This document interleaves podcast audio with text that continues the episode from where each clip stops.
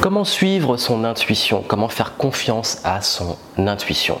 C'est le sujet ici, on va en parler. Ah, l'intuition. On dit souvent en business qu'il faut suivre son intuition. Et que ce soit dans les relations avec qui on va travailler, que ce soit dans les projets qu'on lance, qu'on le sent, qu'on le sent pas. Comment affiner son intuition et surtout comment savoir s'il faut la suivre ou pas? Comment gérer cette, cette fameuse intuition? Déjà, c'est quoi l'intuition? À ne pas confondre avec deux choses. Ne pas confondre avec l'instinct L'instinct, pour moi, c'est plus lié à la partie un peu reptilienne de notre cerveau, le cerveau reptilien. Et pour moi, l'instinct, c'est plus lié à la survie. C'est le truc qu'on va avoir en situation de danger. Notre instinct va nous dire, là, c'est ce qui va te garder en vie. Donc pour moi, il y a plus l'aspect survie dans l'instinct et plus l'aspect un peu animal, un peu euh, vraiment reptilien, quoi, le côté euh, primaire. Et l'intuition est plus basée sur l'expérience, sur ce que vous vivez en tant qu'expérience en tant que ressenti aussi, ce qu'on peut appeler le, sixième sens ou autre. Également, attention à ne pas confondre avec la peur.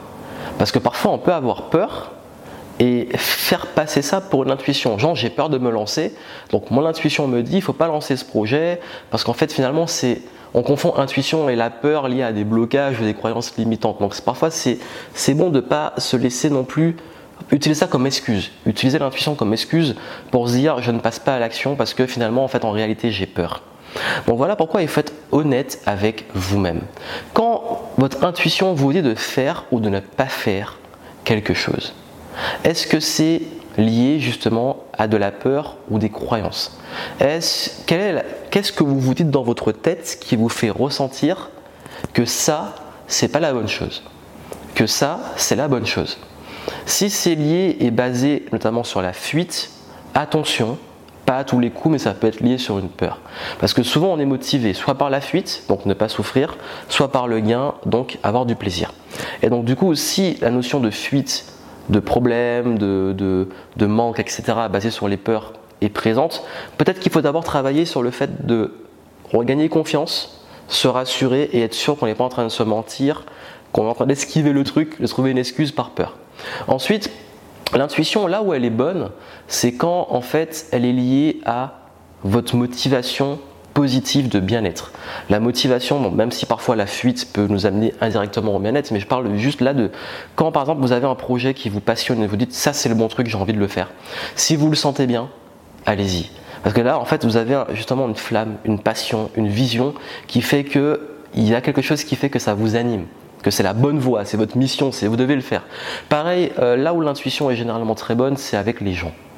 Quand vous devez vous associer, quand vous sentez pas la personne, quand vous pensez que ça ne matche pas, qu'il y a un truc qui coince, vous n'arrivez pas à sentir le truc, ne collaborez pas avec des gens où votre intuition vous dit c'est pas bon là, il y a un truc qui cloche. Que ça soit un partenaire, un client, une collaboration, quelqu'un que vous recrutez, quand votre intuition vous dit non, dans la plupart des cas, elle est généralement bonne. C'est qu'il y a un truc que vous ressentez. Il y a une énergie, euh, quelque chose qui fait que vous ressentez mal la personne, qui a un décalage. Parfois, on a du mal à l'exprimer et mettre des mots dessus. Mais comme je dis, c'est un ressenti.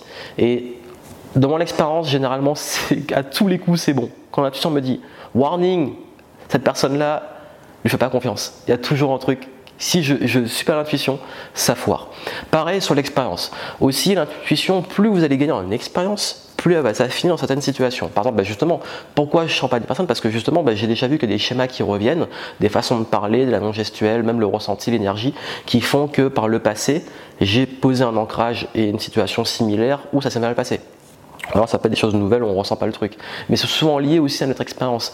Pareil sur des projets qu'on sent, qu'on ne sent pas, des situations, des deals où on dit non, ça c'est bon, ça c'est pas bon. Souvent c'est basé sur un ressenti et généralement sur une expérience. Donc si vous voulez justement mieux affiner votre intuition, habituez-vous à la suivre. Mais surtout, je ne vous dis pas que vous allez avoir tout de suite une intuition qui est au top. Par contre, le travail que vous devez faire pour affiner et avoir une bonne intuition, c'est de toujours vous dire qu'est-ce que vous ressentez avant, le noter, avant je le sens bien, avant je le sens mal, et comment vous sentez après. Voilà. Ce deal-là, avec cette personne, je le sens mal. Je note. Je le sens mal. Après, qu'est-ce qui s'est passé? Plusieurs mois après, etc. Revenez dessus. Et dites-vous, Ok, je le sentais mal, ça s'est mal passé. Pourquoi? Et là, vous allez faire les connexions. Pareil, un projet, je le sens bien. Qu'est-ce qui se passe après? Vous allez faire les connexions. Et à force, vous allez voir les schémas en fait, les choses qui se connectent entre elles, tous les éléments autour, parce que l'intuition, ça se passe sur plein de choses, même des choses qu'on ne capte pas dans l'inconscient, même parfois peut-être dans l'invisible, je ne sais pas.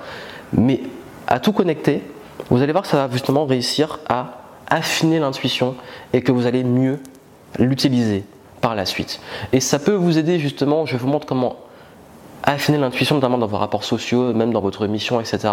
En description, je vous montre des éléments pour développer votre état d'esprit, votre mindset à succès, pour aller plus loin. Et indirectement, je ne parle pas directement de l'intuition, mais ce que je vous donne permet justement d'affiner l'expérience et justement l'intuition par la suite dans l'action, le recul, etc.